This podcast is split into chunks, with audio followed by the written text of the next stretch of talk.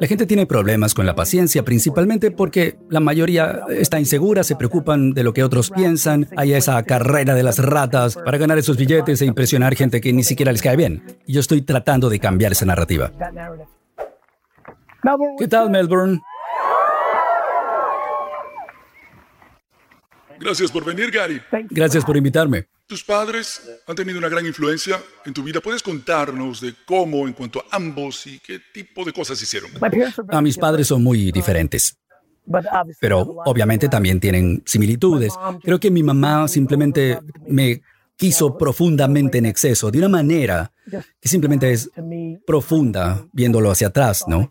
Y ella pensaba que yo podía hacer cualquier cosa, ser capaz de lo que fuera, simplemente un amor puro. Pero hizo un gran trabajo. También me hizo responsabilizarme. Yo fui un terrible estudiante, me castigaban. Entonces me quería, me amó, pero no de una forma que me hiciera pensar que no había consecuencias. la crianza moderna tiene problemas porque no responsabilizamos a los niños y ella encontró ese balance. A mi papá le tuve miedo toda la vida, aunque él no hizo nada como para que yo pensara eso, sino que mi mamá lo usó a él como el policía malo, ¿no? Mi papá tiene unas pestañas raras, siempre parecía que estaba furioso y eso me daba miedo, pero mi papá fue una gran influencia para mí. Cuando yo tenía 14 años y me entré en el negocio familiar, la licorería, me enseñó muy buenos principios, especialmente que tu palabra es tu valor, es realmente honorable como hombre de negocios. Si dices que vas a hacer algo, lo haces. Y realmente me puso los pies en la tierra. Cuando a los 14 años yo tenía realmente el don de hablar y podía vender cosas y para mí lo único que me importaba era vender la cosa, limonada, tarjetas deportivas. Y creo que mi papá me descubrió en un momento y me enseñó buenos principios, así que tuve mucha suerte y tengo mucha suerte. Mis padres tenían 22 años y 20 cuando yo nací. Y bueno, cuando cumples 30, o bueno, incluso cuando cumples 20, ya estás más o menos en el mismo nivel como adulto. Entonces tengo una gran amistad con ellos. Pero nada de esta cosa moderna. Mis padres fueron padres.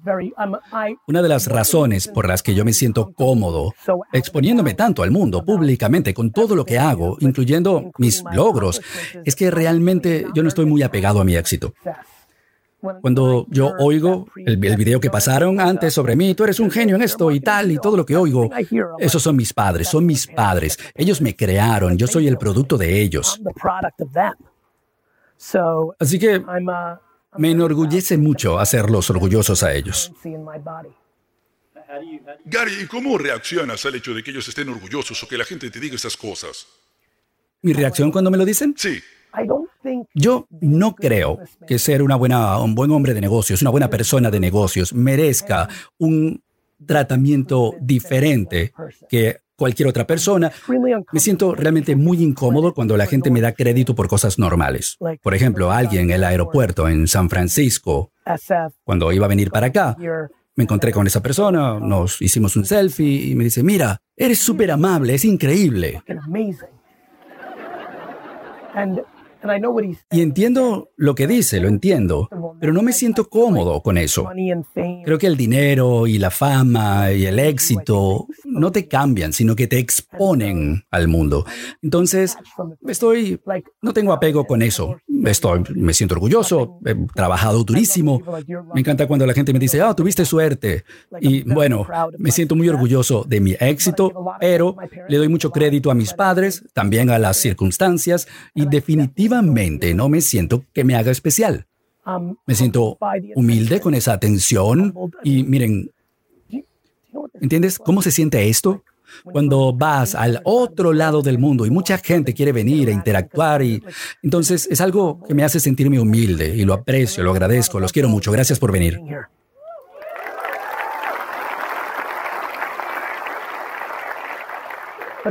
Pero para responder tu pregunta de una forma diferente y luego seguimos, ¿no? Un día voy a morir. Tal vez se hable de mí durante 24 horas o lo que sea, en la forma como nos comuniquemos digitalmente en esos días y luego el resto del mundo seguirá con su vida. Y creo que sentir esa humildad y entender que aunque logres cosas especiales, el mundo va a seguir adelante el día siguiente que tú te vayas y eso es muy liberador para mí. Y así pienso en mi éxito, así lo veo. Gary, cuando estabas haciendo crecer Wine Library, ¿estabas pensando también en VaynerMedia o eso pasó después? Creo que desde muy temprano, lo único que yo pensaba era crear una gran compañía para mis padres porque los quiero, ni siquiera pensaba en mí. Probablemente no pensé en mí hasta después de 20 años, 30, cuando la compañía ya se sentía grande y mi papá seguía pagándome nada. Yo dije, bueno, creo que quizá me tenga que ir, esto puede que no esté bien. Cuando le digo a la gente joven que sea paciente, yo trabajaba 15 horas al día, 6 días y medio a la semana durante 10 años seguidos y mi papá nunca me pagó más de 70 mil dólares al año y desarrollé una compañía de 3 millones hasta 70, la llevé a 70 millones. Me habría ido mucho mejor consiguiendo un trabajo en otro lado, me habría pagado mucho por lograr eso. Pero Tenía 34 años. Empecé VaynerMedia con mi hermano AJ. Teníamos muy poquito dinero porque yo tenía poquito, tenía algunos ahorros, pero acababa de invertir en Facebook y Twitter, todo lo puse ahí. Empezamos VaynerMedia en un salón de conferencias de otra compañía, no podíamos pagar un alquiler y yo tenía 34 años. Cuando tenía 30, ¿cuánta gente aquí tiene menos de 30 años? Levanten la mano. Cuando yo tenía 32, yo estaba reponiendo estantes, productos en una licorería. Entonces, te puedes imaginar qué siento cuando viene alguien de 26 años y me dice, no he logrado nada, estoy acabado. Y le digo, mira, bichito, ni siquiera empezaste todavía. La gente tiene problemas con la paciencia porque la mayor parte de la gente es insegura, se preocupan por lo que pensarán otros de ellos, están en una carrera de ratas para que ganar billetes y comprar cosas para impresionar a gente que ni les cae bien y yo estoy tratando de cambiar esa narrativa. Bien, Gary, después de haber empezado de cero, ¿cómo fue el inicio de VaynerMedia? ¿Cómo conseguiste el primer cliente? Bueno, la realidad es que yo siempre he creído en pedir. Sí, puedes simplemente preguntar, pedirlo, especialmente hoy. Si la gente apenas está empezando y necesitan un cliente, pues publicas contenido y le mandas mensajes directos a la gente. La gente siempre me dice, Gary, no logro conseguir ni un cliente. Y yo pregunto, ¿a cuántos trataste de conectar o llamar en LinkedIn, llamarlos en frío, mensaje directo? Y la respuesta es siempre, ninguno. Y la verdad para mí es que es como, si quieres algo, ¿por qué no lo estás pidiendo? No quieres molestar, ser un spam, pero si no pides, no recibes. Entonces para mí fue pedir, preguntar. Fue un poco diferente para mí porque ya había empezado a desarrollar un poco mi marca. Había gente que venía hacia mí.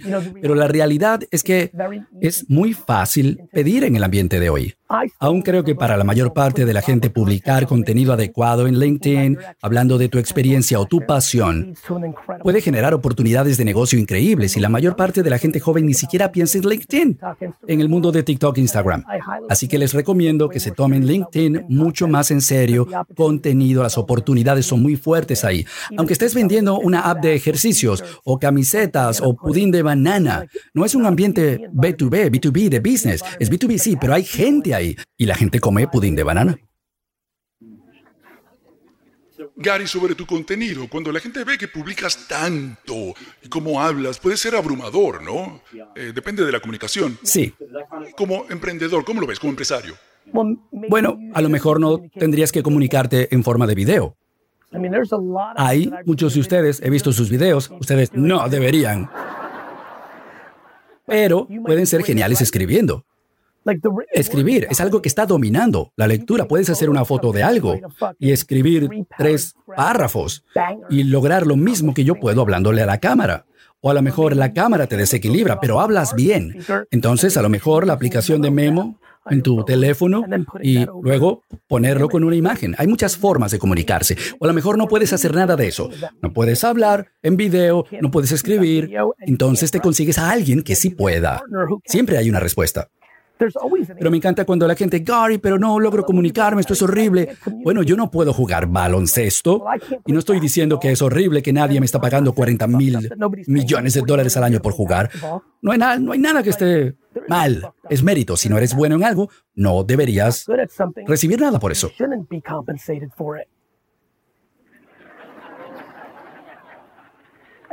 ya escuchaste cuántas risas. Te voy a explicar por qué. Vivimos en el momento de la historia humana cuando la mayor parte de la gente cree que el mundo le debe algo. La razón por la que todo el mundo se rió antes y aplaudieron ahora es porque algo pasó. Te voy a decir cómo se llama. Prosperidad. Ha sido un periodo tan largo y tan bueno en Australia y en Estados Unidos, en Europa y ciertas partes del mundo. Por supuesto, no para todo el mundo, pero en el macro. Así que por alguna razón la gente siente que como están respirando, debería irles bien. Y tiene que ver con la crianza. Para muchos padres aquí no se dan cuenta de que pagar la vida a sus hijos es un desastre. Si eres un padre y tu hijo, tu hija, tiene más de 22 años y tú les das dinero, algo está mal.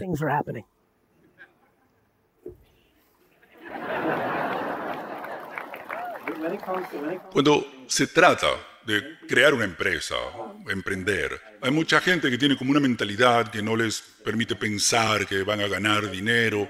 Para ti, ¿el dinero ha sido una aspiración o un producto secundario? Una consecuencia. Sí. Mira, el dinero está bien, entiendo lo que es. De niño yo realmente pensaba que algún día podría ganar 100 mil dólares al año. Tenía un número, una cifra, ¿no? Logré eso y Mira, cada vez que publico contenido, y yo publico mucho contenido de dinero versus felicidad, la gente se molesta conmigo, se enfurece, vete al demonio, claro, tú puedes decirlo, lo entiendo. Simplemente el problema es que hay demasiada gente que yo conozco con dinero y se siente miserable. Para mí, mira, yo tuve mucha suerte. Y aquí viene la suerte, seguro. A mí me encantan los negocios. Yo lo hacía de niño. Cuando tenía 5, 6, 7, era verano. Lo más divertido para mí era vender limonada o lavar autos. A mí me gusta el juego, la actividad. También pienso que nuevamente estamos viviendo en una era cuando la gente cree que se le debe algo. Pusieron el emprender en un pedestal y la gente se está obligando a sí mismo a ser un emprendedor y quizá no lo eres. Les recuerdo a ustedes, el número 6 en Facebook y el número 12 en Slack y el número 17 en Uber ganaron mucho más dinero que el número 1 en el 99% de las empresas. Tienes que conocerte a ti mismo, eso te lleva a la felicidad. No todo el mundo debería emprender. Hace falta un estómago duro, fuerte. No es bueno ser emprendedor, es difícil, todo es su culpa, todo. Todo depende de ti. Yo me despierto y dice, oh, ¿cómo es tu rutina en la mañana? Yo me despierto en la mañana, miro el teléfono para saber que el mundo nos está incendiando, porque mi oficina de Singapur está abierta, Australia. Es ansiedad constante, entre comillas. Tienes que gustarte para no sentir ansiedad, pero si no te gusta y no es lo tuyo, es horrible. Y veo que el mundo de los negocios se traga a emprendedores todos los días. Incluso a los bebés, ¿oyes? Gary, tu mensaje ha cambiado bastante desde aquella entrevista hace años con Joe Rogan a tus entrevistas de hoy. ¿Qué crees que ha cambiado más en ti a lo largo de los últimos 6, 7 años? Yo siempre hago ingeniería inversa para encontrar el valor de lo que puedo decir. Si tú hablas con mis amigos o la gente que mejor me conoce, más o menos estoy en la misma situación. En 2009, cuando la economía se derritió en 2008, Internet estaba empezando a ser enorme, era importante para mí hablar de las oportunidades después del empleo, del trabajo. Claro, voy a hablar de lo que está disponible para la gente desde las 7 de la noche hasta medianoche. Cuando 99% de los emails que recibo es perdí mi trabajo, ¿qué hago? Ahora hablo mucho de mentalidad, porque hace 15 años yo no recibía emails sobre ansiedad y depresión. Ahora, todos los mensajes que recibo son sobre eso y empiezas a pensar diferente. Yo no hablaba tampoco de que la gente creyera que tiene derecho a algo. ¿Escuchaste lo que dije antes de que si le pagas la vida a tus hijos a los 22, tú crees que es algo agresivo? Estoy aquí para dar amor. Lo digo porque veo que el problema principal de la gente es cuando creen que sus padres no confían en que el hijo o la hija puede tener éxito. Entonces, ¿qué hacen los padres? Les pagan la vida. Los padres creen que están haciendo algo bueno, pero es malo. Entonces ese hijo cree que tú, papá, crees que él no lo va a lograr. Y muchos papás quieren demostrarle a otros padres que su hijo está bien y le está yendo bien, cuando no es la realidad. ¿Quieres realmente destruir a un hijo? Cómprale un BMW. No porque se lo estás comprando para ellos, sino porque tú quieres que otra gente crea que a él le va bien. Cuando los dos, tú y tu hijo y tu hija, saben que no les va bien. Entonces, la mayor diferencia es que la sociedad es diferente. Yo hablo de cosas que creo que pueden dar valor. Entonces, estoy pendiente de la conversación y luego trato de aportar valor a esa conversación desde mi punto de vista lo mejor que puedo. Bien, sobre eso, ¿a dónde crees que va la conversación? ¿Es inteligencia artificial o hay otra cosa? Ah, definitivamente la inteligencia artificial está en la conversación, sin duda, desde un punto muy técnico también. Y creo que la gente está cansada de pelear, de las peleas. Creo que hay un cansancio, una fatiga en la cultura de la cancelación. Está ahí, creo que la gente está cansada del conflicto. Creo que la gente está tratando de encontrar su lugar, su nicho. Y creo que hay algo de disputa generacional también, los boomers versus la generación Z, es algo fascinante. Pero creo que también, pues sí, hay algo de eso. Y creo que los boomers están hablando mal de la generación Z demasiado, especialmente sabiendo que ellos los criaron. Creo que la generación Z está hablando mal de los boomers demasiado sin darse cuenta de que ellos no han vivido todavía. Es muy genial. Tú decirle a la gente cómo vivir a los 17 años, pero tienes 17, cierra el pico. Esas cosas. Sí, ¿no? Es como que, mira, tú tendrías que hacer esto y, hey, mira, te acabo de cambiar el pañal hace cinco minutos. Gary, ¿cuál ha sido uno de los mayores cambios de mentalidad que has tenido en los últimos años? Había una kriptonita muy real para mi felicidad y era una fortaleza que terminó siendo mi mayor debilidad. Yo tuve que aprender cómo ser claro y directo con la gente a la que quiero. Yo puedo ser súper franco aquí en el escenario. Cuando no estoy hablándole a nadie directamente así, ah, todo el día puedo ser así. Pero en el momento en que tú y yo cambiamos de conocidos a ser amigos, mi capacidad para decirte cosas que no me gustan empieza a desaparecer. Si te quiero, no te digo nada. Simplemente voy a decir de, ah, bien, bien. Tuve, tuve problemas con eso y fue algo que creó resentimiento. Cuando no puedes decirle cosas a la gente, pues empieza a haber resentimiento. Todo mi dolor personal y profesional la razón por la que escribí el libro 12 y medio fue para hablar de mi incapacidad de ser claro y directo y hablar de este concepto de ser bondadosamente directo, que ha sido bueno para mí y ha funcionado para mucha gente que lee el libro y entiende el concepto, que es, se puede dar feedback crítico o algo que potencialmente suene negativo. Es algo que yo tuve que mejorar. ¿Y cómo lograste adquirir esa habilidad? ¿Cómo, cómo fue el proceso? Exactamente igual que como la gente se pone en forma. Vas al gimnasio, te cuesta la primera vez, te sientes horrible, no puedes hacer nada, es terrible. Y luego vuelves al día siguiente y es un poquito mejor y un año después ya estás mucho mejor. Yo empecé a ponerme en situaciones incómodas y una vez que me di cuenta de que fue algo subconsciente, cuando se me hizo consciente, empecé a practicar. Una vez que me di cuenta, yo sabía que no iba a poder seguir adelante con una vida donde yo sabía que era malo en algo y simplemente lo iba a barrer debajo de la alfombra. Así, así funciono yo. Entonces, empecé a practicar. En cuanto a las marcas personales, ¿cómo ves que, que está funcionando esto? Ahora hay gente que dice que el mercado está saturado. ¿Cómo lo ves tú, Gary? La verdad, definitivamente no está saturado. Está apareciendo gente todos los días y la gente dice, está saturado porque ellos no son buenos. Me encanta cuando la gente dice, ok, este es mi mensaje directo favorito. Gary V, a mí me están bloqueando de manera oculta. No está saturado, es competitivo, porque ahora más gente sabe cómo jugar. Te destacas ofreciendo valor. Lo mayor que veo todos los días es que la mayor parte de la gente publica desde un punto de vista egoísta. Sígueme, a que te gusto, cómprame lo que tengo yo para ti. Y creo que la forma más fácil de destacarte cada vez que yo publico algo en redes sociales, y esto es real, esto es real, y lo único que yo pienso es cómo va a ser esto bueno para alguna persona. Por eso nunca muestro partes de mi vida que, no sé, ¿qué valor le aporta a cualquiera ver a alguien entrando a un avión privado? ¿Qué hace eso por ti? Hay amigos que me dicen, no, pero bueno, lo hace aspiracional. Y yo digo, ajá, para tres personas. Los otros cuatro mil millones de personas se sienten como una porquería. Entonces, yo creo que no está saturado, hay más tensión que nunca, sí hay más competencia. Si quieres destacar de verdad, tienes que preguntarte, ¿cómo le está dando esto valor a la gente?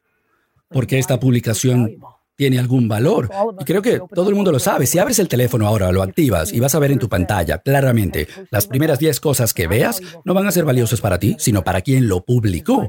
Y por eso no es sostenible para la mayoría. ¿Y qué opinas del, asunto de la autoestima? ¿no? A lo mejor gente que piensa que no es suficientemente buena, que no tiene nada que ofrecer. ¿Cómo ves la autoestima en todo eso? Ok, ahora estamos llegando a lo más interesante. Yo creo que eso es algo muy, muy importante. La autoestima lo es todo y yo creo que el trabajo número uno de los padres en el mundo es crear una autoestima, no un autoengaño en sus hijos. Para algunas personas quien les generó autoinseguridad fue su papá o su mamá y eh, eso es algo profundo y también me alegra mucho que lo que era el estigma de la terapia haya desaparecido o se esté yendo en esta generación. Todos los que estamos aquí sentados, independientemente de la edad, tus padres vivieron en un mundo donde nadie hablaba de terapia. Sí, era un estigma de para gente loca. Si la gente iba a ver a un psiquiatra, tú estabas loco. El hecho de que tenemos la suerte de vivir en una época cuando ya no es así es algo enorme. Gary, ¿cómo, ¿cómo, crea uno esa autoestima que te permita ser vulnerable ante tu equipo y otra gente en tu empresa? ¿Experiencia? Creo que mientras más cosas no salgan bien, más vas a pensar, ok, ¿qué tengo que cambiar? Y la vulnerabilidad es un superpoder. Y todo el mundo cree que es una debilidad. Es un superpoder. No hay nadie en la Tierra que sea perfecto. Y creo que la gente debería apoyarse en su vulnerabilidad. Es difícil para los alfa, hombres y mujeres, pero para responderlo directamente, creo que las repeticiones. Cuando ves que tus tonterías o tus mentiras no funcionan tres o cuatro veces seguidas, llegas a un punto en que tienes que decidir, ¿voy a vivir en este estado de autoengaño o quiero tener éxito en lo que estoy tratando de lograr? Y creo que si crees en el mérito y en el juego, vas a empezar a adaptarte a la verdad en lugar de a tu propio engaño. Ahora, Gary, sobre la propiedad intelectual que has creado, Be Friends, que dices que quieres que sea como Disney, ¿es algo nuevo o siempre fue así? Ha sido así por mucho tiempo. Por los últimos 10 a 15 años, siempre quise comprar una propiedad intelectual. Yo pensaba que iba a ser algo como Scooby-Doo o los Pitufos o Snorks, que es una versión rara de los Pitufos, pero bajo el agua, del año 84. También pensé en comprar Alf, el extraterrestre aquel. Entonces lo tenía en la mente y cuando salieron los NFTs, yo pensé que era una buena plataforma para lanzar una propiedad intelectual. Un año antes del COVID tenía el concepto y empecé a trabajar en algo que se llamaba Guerreros del Trabajo. Era para poner juguetes en los escritorios de la gente. Yo recibía muchos mensajes directos de gente que se sentía mal en el trabajo. Me di cuenta de que el trabajo, y sé que es así para todos, la gente tiene pocos juguetes en el escritorio y dije, bueno, si puedo crear un panda paciente o un elefante empático y a lo mejor lo ven todos los días y los hace sentir mejor, entonces tenía esa idea de marca de juguetes. Quedó por un tiempo, pasó el COVID, lo anulé, salieron los NFTs y como que renacieron y nacieron los B-Friends y creé este universo. Ahora creo que es más bien como Pokémon unido con Barrio Sésamo, Plaza Sésamo. Tiene mucho que ver con Pokémon porque me gusta mucho la competición la competencia, me gusta que los Be-Friends compitan unos con otros, un juego de cartas que es como Magic the Gathering o Yu-Gi-Oh! Pokémon también.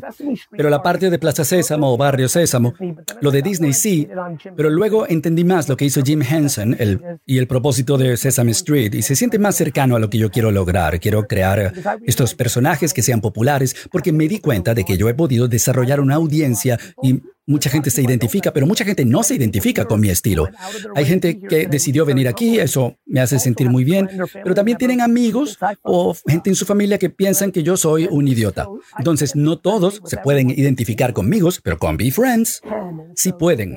Entonces, con animación y películas, libros para pintar, juguetes, pijamas, mochilas, caramelos, trabajaré en eso por el resto de mi vida. ¿Y cuáles crees que sean tus mayores habilidades mentales que hayan influido más en tu éxito?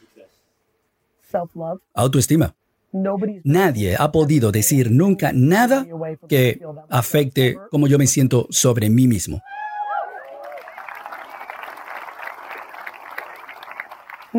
Ahora, eso no quiere decir que, miren, yo sé que cometo errores. Todos los días he tenido días malos, semanas malas y características de personalidad malas, pero nunca he sentido que yo era una porquería.